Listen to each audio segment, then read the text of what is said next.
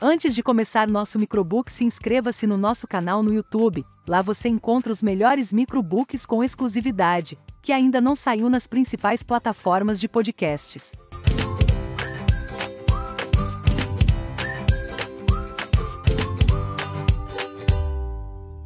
Marketing de guerra. Após 20 anos de sucesso e diversas reimpressões, marketing de guerra tornou-se uma literatura básica para todos os tipos e tamanhos de empresários. Seus autores, Al Ries e Jack Trout, possuem décadas de experiência em marketing, seja na liderança executiva, seja como consultor independente de diversas corporações. Também escreveram best-sellers no ramo como As 22 Leis Consagradas do Marketing e Posicionamento – um termo criado por eles mesmos para falar da fixação das marcas na mente do consumidor. Em marketing de guerra, eles desenvolvem a tese do posicionamento tendo como referência a concorrência. Da mesma forma que na guerra forças militares disputam território, no mundo dos negócios, as empresas disputam espaço na mente e o bolso do consumidor. Como uma provocação, ele chama o grande belicista alemão Karl von Clausewitz de o maior estrategista de marketing que o mundo já conheceu. Segundo ele, sua obra, Da Guerra, escrito em 1832, é o livro mais importante de marketing escrito até hoje. Al Ries e Jack Trout fazem diversas citações de Clausewitz e mostram como aplicar seus ensinamentos no mundo dos negócios. Para ilustrar estes ensinamentos, usam tanto exemplos do campo de batalha como das corporações modernas. Marketing é guerra. Tanto a guerra como a concorrência empresarial são atividades onde diferentes interesses humanos estão em conflito. Tradicionalmente, o marketing tem sido orientado para o cliente. Este foi um grande avanço inovador na época comparado com a situação anterior. Antigamente, as empresas eram orientadas à produção e ninguém se preocupava muito com os desejos dos consumidores. Hoje, porém, toda a empresa já é voltada para o cliente. Simplesmente saber o que os clientes querem já não basta. Existem dúzias de outras empresas fazendo coisas similares e competindo para atender os mesmos desejos e necessidades. O problema da American Motors não é mais o cliente. Seu problema é a Ford. Em um ambiente competitivo de livre mercado, a natureza do marketing é o conflito entre empresas para ver quem vai ganhar espaço. Para ter sucesso hoje em dia, a empresa não pode mais ignorar os concorrentes. Aos que dizem que um plano de marketing bem feito sempre inclui a concorrência. Isso é verdade. Mas não basta apenas citá-la no final do planejamento. É preciso conhecer e dissecar cuidadosamente cada participante do mercado, desenvolver uma lista de pontos fortes e fracos e um plano de ação para explorá-los ou para se defender. O princípio da força. O primeiro princípio da guerra, tirado pelos autores do pensamento de Karl von Clausewitz, é que nada é tão importante quanto uma força superior. A vida real do campo de batalha é bem diferente do que aprendemos nos filmes de Hollywood. No cinema, um punhado de fuzileiros dizima toda uma companhia do exército inimigo. Na vida real, todavia, a vantagem numérica é o ponto mais importante. Geralmente, a grande empresa e o grande exército vence no final. Vamos examinar a matemática de um combate. Um esquadrão vermelho com 9 mil soldados contra um esquadrão azul de 6 mil soldados. Esta é uma superioridade numérica de 50%, 9 contra 6. Depois da primeira saraivada, a situação piora. Em lugar de uma vantagem de 9 para 6, o esquadrão vermelho deve ter uma de 7 para 3, ou seja, uma vantagem de 100%. Não há segredo sobre o motivo pelo qual os aliados ganharam a Segunda Guerra Mundial. Onde os alemães tinham dois soldados, os aliados tinham quatro. Onde tinham quatro, os aliados tinham oito. Nem mesmo a habilidade e experiência de quem praticamente inventou a guerra moderna pôde modificar a lógica do campo de batalha. Entre os militares, os números são tão importantes que os exércitos possuem sempre um ramo de inteligência que informa aos comandantes o tamanho e distribuição da força do oponente. O mesmo ocorre no marketing. A superioridade de forças é a vantagem mais avassaladora que sobrepuja a maioria das outras diferenças de qualidade. Em um território virgem, a empresa com maior força de vendas tem a probabilidade de conseguir a maior participação no mercado. Mesmo um melhor produto ou a melhor equipe não ultrapassam uma força de vendas superior. A sorte sempre sorri para os exércitos com mais soldados e as empresas com maior força de vendas. Não é de se admirar que os ricos fiquem cada vez mais ricos e os pobres cada vez mais pobres. A superioridade da defesa. A segunda regra da guerra é que é melhor defender-se do que atacar. Como vimos em uma batalha, o resultado pode ser rapidamente previsto em favor da unidade com maior força numérica. Acontece que a posição defensiva é mais forte que a ofensiva, e isso modifica a matemática da guerra. Em termos de marketing, isso acontece porque geralmente tirar clientes de um concorrente é muito mais difícil do que conquistar um cliente que não está compromissado com empresa nenhuma. Na história militar, o mesmo ocorre. O atrito da guerra favorece a defesa e um ataque exige muito mais recursos, tempo e logística do atacante do que do defensor. Na Guerra da Coreia, os Estados Unidos ganharam no sul, que defendiam, e perderam no norte, que atacavam. A Inglaterra Imperial ganhou do Waterloo na defensiva e perdeu para as colônias americanas. Os exemplos são muitos. Para ter sucesso na ofensiva, não basta superar os números do oponente. É preciso ter pelo menos uma superioridade numérica de 3 para 1. Heroísmo é uma tragédia comum a soldados e profissionais de marketing. A nova era da concorrência. A guerra de marketing é uma tentativa de aplicar o pensamento militar aos problemas de marketing. O marketing, enquanto disciplina científica, tem menos de 100 anos desde seu início, está se dedicando ao desenvolvimento pela prática e pouco em formular uma teoria. A teoria militar pode preencher esta lacuna. Retórica à parte, o marketing está entrando em uma nova era.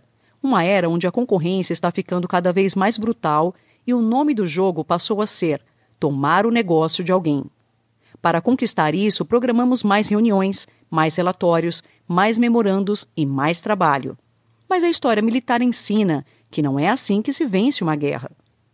Não basta se esforçar, não basta apenas ser agressivo.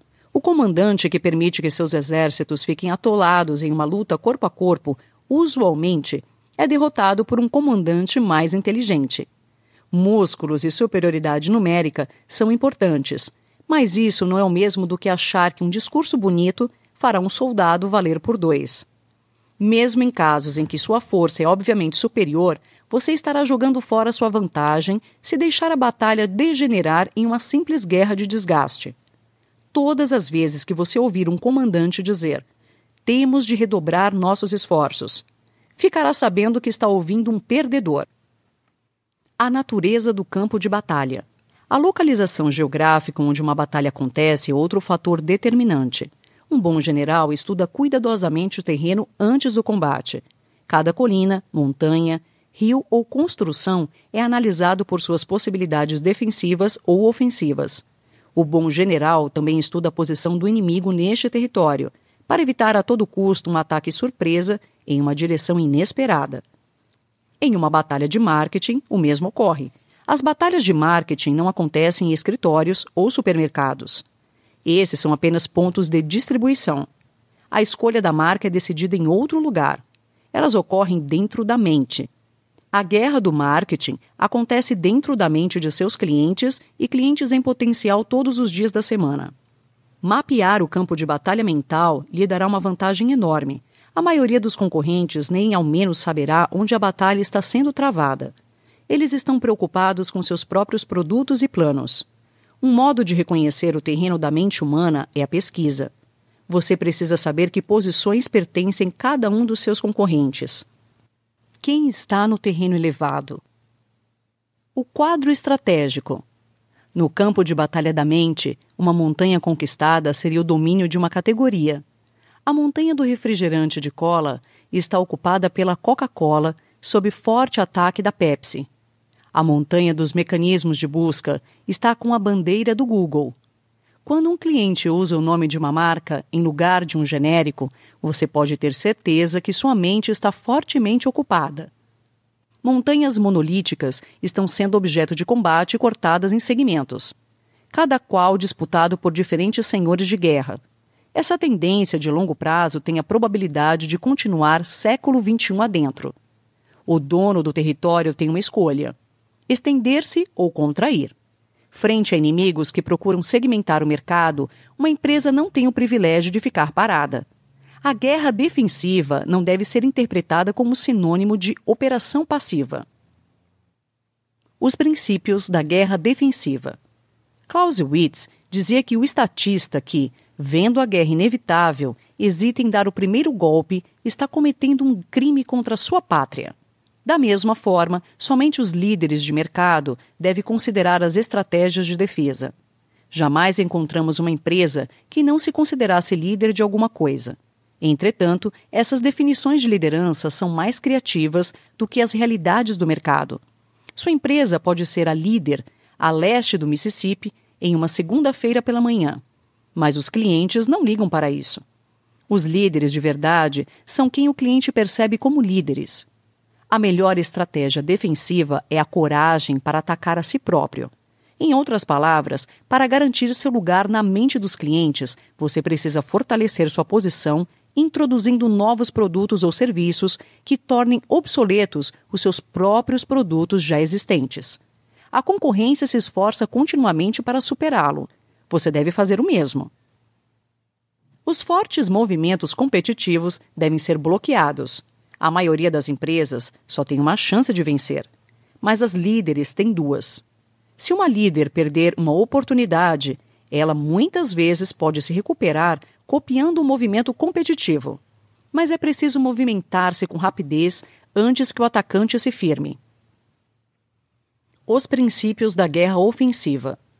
Se você não conseguir a superioridade absoluta, ensina Clausewitz, deve conseguir uma superioridade relativa no ponto decisivo, pelo uso de todas as forças que dispor. No caso de estratégias ofensivas, a principal consideração é a força da posição do líder. Deve-se perguntar como diminuir a participação do líder no mercado. Para isso, encontre uma fraqueza na força do líder e ataque nesse ponto com tudo o que tiver. O ataque deve ser lançado em uma frente tão estreita quanto possível. Esta é uma área onde o pessoal de marketing tem muito a aprender com os militares.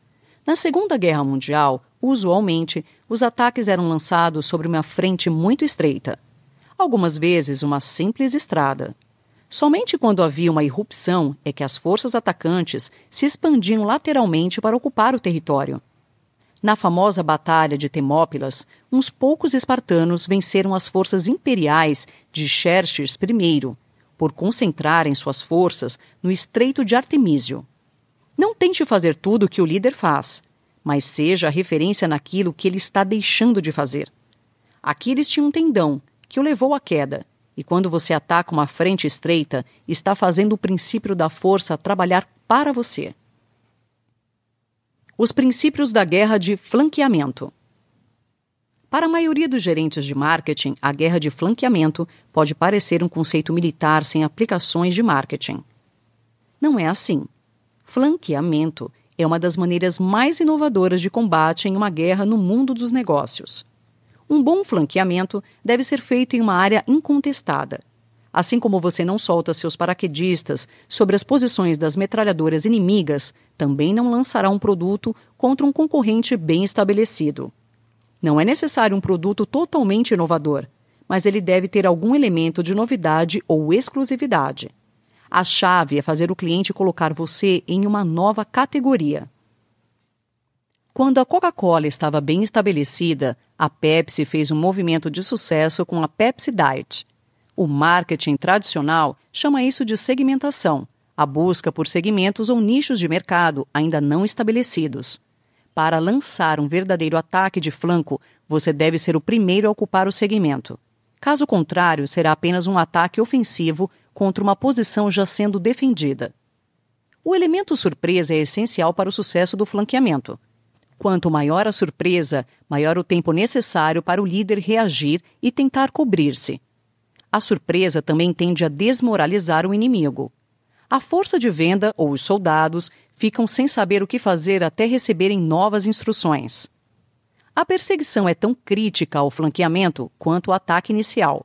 Mesmo assim, muitas empresas desistem de continuar depois de estarem na frente e atingirem seus objetivos iniciais de marketing. Esse é um grande erro. Reforce o sucesso ou estará marchando para o fracasso. Os princípios da guerrilha. As vitórias militares na China de Mao, na Cuba de Fidel e do Vietnã contra os Estados Unidos são exemplos históricos sobre o poder do movimento de guerrilha. Ela acontece sempre que existe uma desproporção muito grande entre as forças dos oponentes. Isso é claro, é relativo. A American Motors é muito maior do que qualquer empresa de aparelhos de barbear. Mas a American Motors deve combater em guerrilha e a Gillette em guerra defensiva. Isso acontece porque a guerrilha é definida não pelo seu tamanho, mas pelo tamanho das forças inimigas. Para lutar a guerra de guerrilha no marketing, encontre um terreno, um segmento de mercado que seja pequeno demais para uma grande empresa atacar. Pode ser geograficamente pequeno ou pequeno em volume. A guerrilha não modifica a matemática da guerra, mas procura reduzir o tamanho do campo de batalha para conseguir uma superioridade de força em um terreno inconveniente ao inimigo. Em outras palavras, ser um peixe grande em uma lagoa pequena. Mas não importa quanto sucesso você alcance, nunca haja como um líder. As guerrilhas de sucesso operam com um formato de intensidade diferentes, tirando vantagem de seu pequeno tamanho para tomar decisões rápidas. Isso pode ser um bem precioso na competição com grandes empresas, para as quais uma decisão rápida significa 30 dias de trabalho de escritório. Os guerrilheiros devem, por fim, estar prontos para cair fora logo ao primeiro aviso. Uma empresa que foge vive para combater outro dia. Não hesite em abandonar uma posição ou um produto se a batalha se virar contra você guerrilheiros são rápidos para abandonar as trincheiras e atacar o próximo território vulnerável. Estratégia e tática. Algumas empresas reúnem quatro ou cinco pessoas em uma sala para definirem sua estratégia. Outras levam toda a equipe sênior para algum evento longe dos escritórios para formular seus planos futuros. Ambas as abordagens estão erradas. O que a história militar nos ensina é que, embora a estratégia defina a tática, elas não podem ser completamente separadas. Somente um general com conhecimento profundo e íntimo do que acontece no fronte pode desenvolver uma estratégia efetiva. Este foi, por exemplo, o grande trunfo de Napoleão Bonaparte. Ex-oficial de artilharia, tornou-se general com 24 anos e imperador com 34. Na guerra, o estudante sério de estratégia começa conhecendo a baioneta. Vejamos a propaganda, um componente-chave na maioria das guerras de marketing. Normalmente, as empresas contratam agências para tratar da tática de suas campanhas. As empresas desenvolvem uma estratégia de marketing antes que a agência comece a trabalhar. Em outras palavras, a empresa decide o que fazer e a agência como fazê-lo. O problema é que há uma barreira artificial aqui. Dificilmente a agência conhece todos os planos da empresa, e o mais provável é que a empresa não conheça todas as competências da agência. O conhecimento especializado de tática na propaganda raramente é considerado no desenvolvimento dos planos da empresa que a contratou. O mesmo ocorre em outros braços do marketing, sempre que há um distanciamento entre quem faz os planos e quem os executa. O general do marketing.